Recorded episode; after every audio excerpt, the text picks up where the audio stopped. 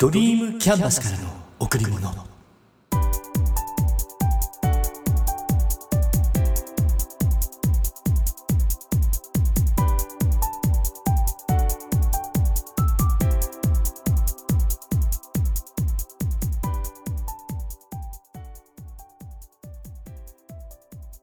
皆さんこんにちは。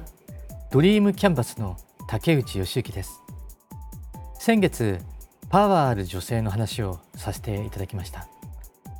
そのお一人の方の本の発売日が決まりました。6月1日です。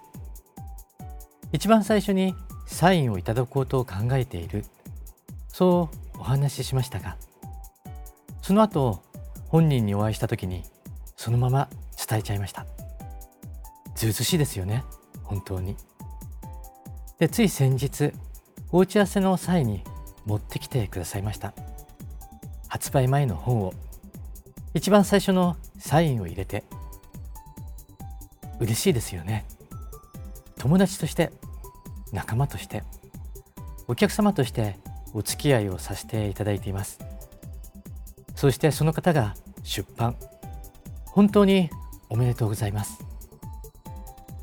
あまり大きな力ではないですけどこれからもできることで協力していきたいなってところで私ぐらいの年齢になると何かをやらない理由に年だからこの言葉を使い始めます。まあそう言ってる私も時々使うんですけどね。今月のテーマ年だからなんて。ここから入ります。確かに肉体的な衰えは感じるようになってきました。体力はもちろんのこと。視力や記憶力だいぶ昔と変わってきました。顔のシワゴツゴツ感。変化の箇所を見つけようとすればいくつもあります。だけどできるだけ今を維持したいし戻せるものなら戻したいって思っています、うん、でもね肉体的な部分と精神的な部分。両面を見た時にはまだまだ若い。実はそう思っているんです。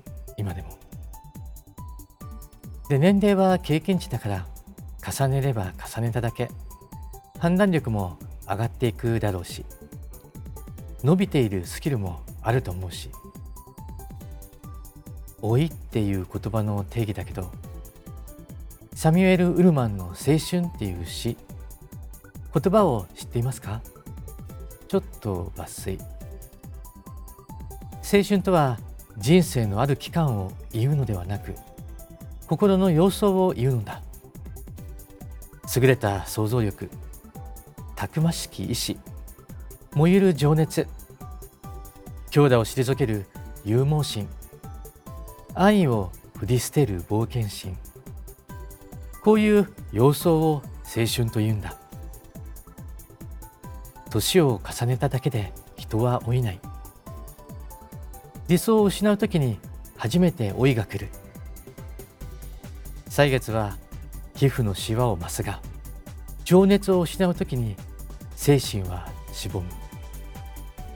ちょっと省略しますね。人は信念とともに若く疑惑とともに老ゆる。人は自信とともに若く恐怖とともに老ゆる。希望ある限り若く失望とともに老い朽ちる。って感じの詩です。どうですか？信念自信希望があれば若くいられる。疑惑恐怖失望を感じていると老いる。うん。なら大丈夫。いつまでも若くいられる。そう思いました。やりたいことを楽しんでやる。そして信念自信希望だけでなく人との関わりもそう。人と関わって忘れていたことに気づいて新しいことを求めて新たなチャレンジをして価値を見いだして自分の成長につなげる。いろいろなことにチャレンジする。そしてモチベーションを高めて人生を楽しくしましょう。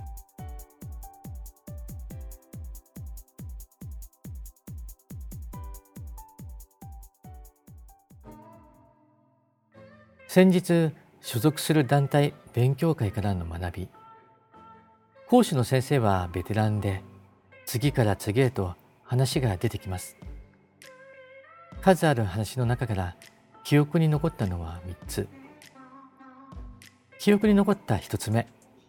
今何ができるかを考える。みんなそれぞれに得意分野があって人が持っていないスキルを持っています。この団体は経営者の集まりなのでそれぞれ自分の得意分野を仕事としています。だから自分が何ができて何ができないかをきっちりと理解している。そこで考えてみるのは今何ができるか。時代が今必要としていること。周りの人が今のタイミングで望んでいること。自分の持っているスキルでその人たちにどんなことで貢献できるか。私の場合コンピューターを長年使っているんでコンピューターやインターネットスマホやアプリのことこれについては自信持って貢献できるかなって思います。そして今は5年ほど動画関係の仕事やホームページの制作をしていてその経験や実績から動画の撮影や編集アドバイスなんかも貢献できるようになりました。今はコロナ禍いろいろな会社で社内社外でのウェブ会議が増えてきました。リアルからリモートへの切り替えが進んでいます。Zoom や YouTube を使ってセミナーやライブ配信をする人希望する人が増えてきました。Zoom の使い方や YouTube でライブをする方法このあたりも協力できるかな。そして記憶に残った2つ目。見えないものに心を配る。人はどうしても見えているところだけを気にしてしまいます。あだけではないですよね。ばかりです。見えているところばかり。人や物環境とかいろいろありますがここでは人を中心に見ていきます。表面上だけ気にしていて内面を見ない。一見悩みのなさそうな人でも本当は大きな悩みを抱えている人もいます。それに気づいて手を差し伸べることができるか。もちろんおせっかいではなくてその人にどれだけ寄り添えるかです。これは関係性の深さによっても対応が違ってしまうんで十分考える必要があります。先ほどの今何ができるかを考える。と今の見えないものに心を配る。両方言えているのは自分の外側。他の人に対しての貢献だと思います。今思えば私も若い頃はギラギラガツガツしていました。顔にはそんな風なところを全く見せないけど多分ね。何かしていると、うん、何かしようとするといつも一番を目指していました。負けたくないってね。それが全部悪いわけではないけど自分自分。自分中心に考えていたところが大きかったと思います。それがいろいろな学びをしたり年相応に考え方も変わって今ではやっぱ貢献それこそ人の喜びを我が喜びとするではないけど人が夢を描いてそれを叶えようと一生懸命努力している。その思いを一緒に形に変えたい。そしてそれが実現した時一緒に喜びたい。今はそんな感じです。記憶に残った3つ目続ける。私も続けるってことを大切にしています。私の中では3段階決めるやる続ける。ただし続けるはそのまま続ける場合とやり方を変えて続ける場合。そしてやめるの3つがあります。効果がないものを続けていても意味がないんでそのタイミングが重要となります。諦めずやり続ける。でもやめるタイミングも意識するです。この学びをいただいた団体の勉強会は毎週週1回。朝6時から行っています。6時はちょっと早い時間ですよね。うん。皆さんもぜひ早起きの習慣作りましょう。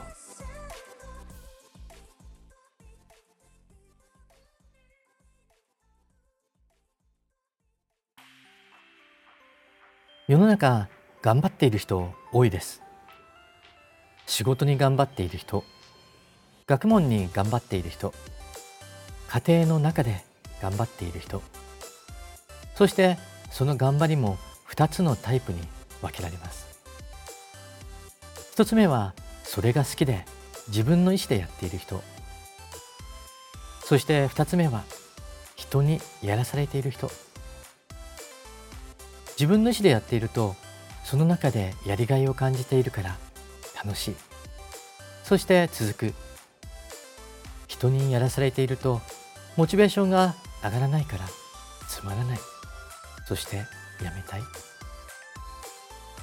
どうせやるなら楽しくですね。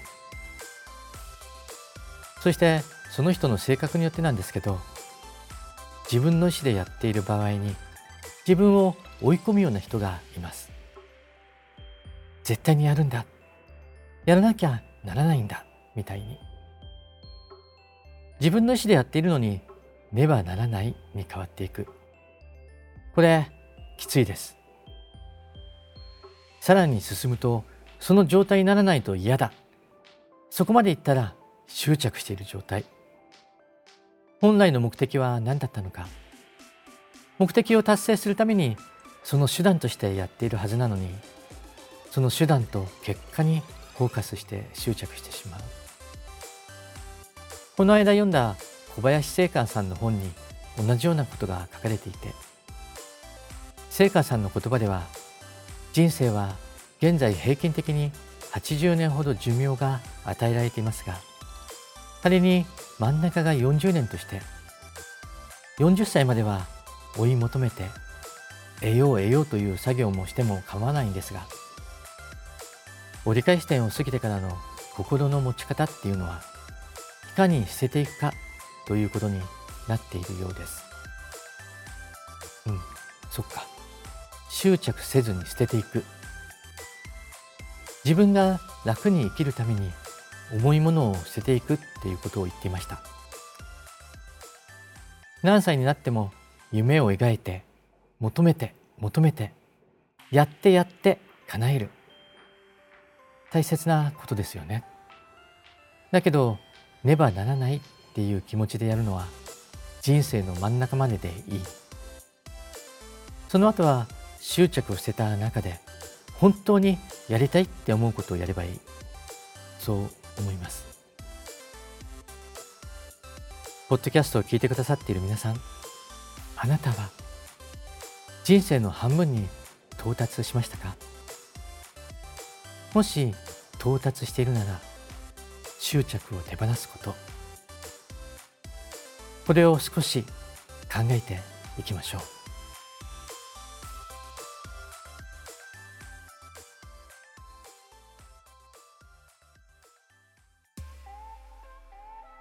仕事の打ち合わせで先日お客様の会社へ伺った時の話です。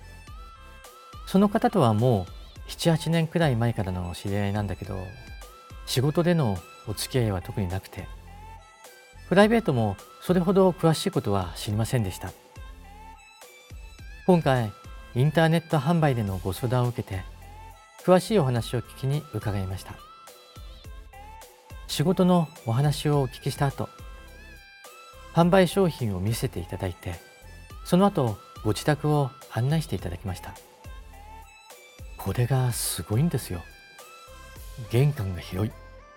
そして玄関の天井を見上げるとこの作りがまたすごい。板張りというか何というか。説明していただいたのに名前を忘れてしまいました。そして柱すごく太い木でできている。そして骨董品。鎧兜。刀。火縄銃。階段ダンス。とにかくいろいろなものが集められているんです。初めて見るものばかり。そして外へ出る。庭に2箇所鳥居があって神様を祀ってあります。立派な鳥居。これにまた驚き。そして次は機械。仕事で使っているものなのかもしれないけど大型の草刈り機が複数台あったりとにかくすごい。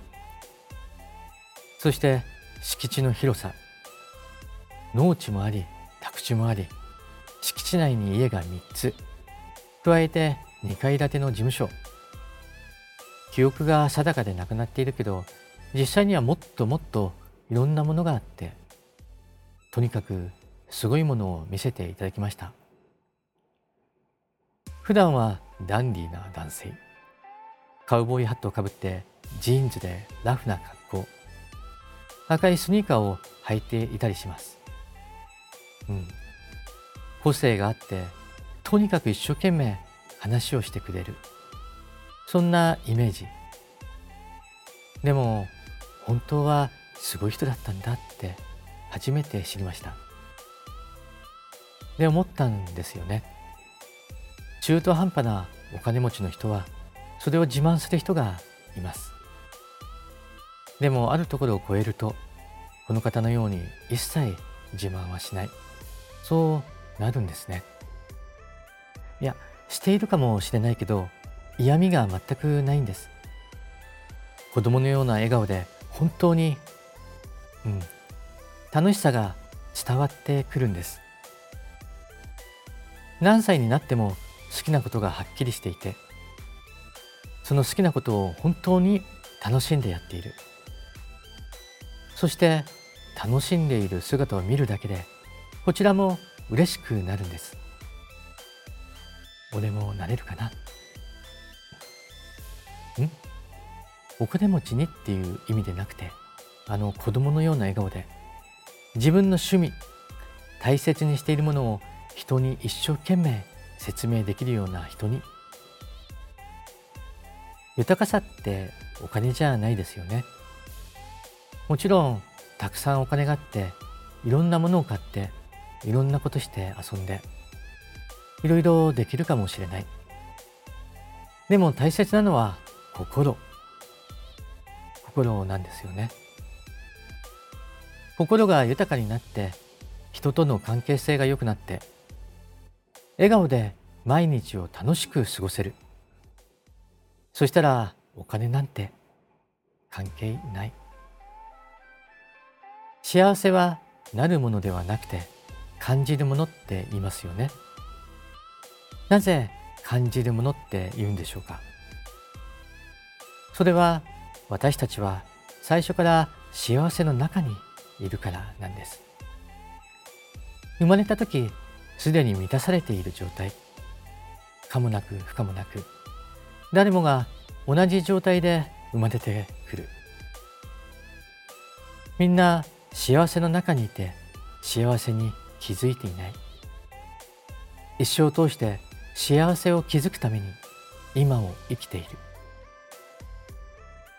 素敵なことですね。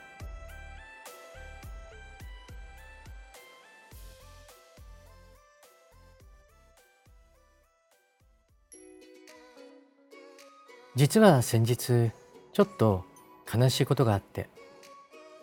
うん。言うことではないし言えることでもないけど。何やってんだろう俺？みたいに久しぶりに落ち込みました。本来の俺ってどんなんだろう？本来の姿ってどんなんだろう？なんて自分勝手で傲慢で嫌なやつ。そんなふうに思ったら自己否定の連続。こんなふうに感じたのは10年ぶりぐらい。最近やっと気持ちが戻ってきて前へ向けたようなそんな感じです。まあ誰にでもあるよね。そんな時も。やっぱまだまだ修行が足りない。そう思いました。あなたにとってかけがえのないもの。それはあなた自身です。あなたへ贈られた最高のプレゼントを大切にしましょう。今しか体験できないこと。今だから体験できることを。自ら進んでやりましょう。楽しんで。皆さん今日も笑顔でいましたか？笑顔でいれば幸せを感じることができます。笑顔でいれば毎日が楽しくなります。笑顔でいれば幸せが人に伝わります。笑顔でいれば人と人とがつながっていきます。ドリームキャンバスからの贈り物。今日はこの辺で。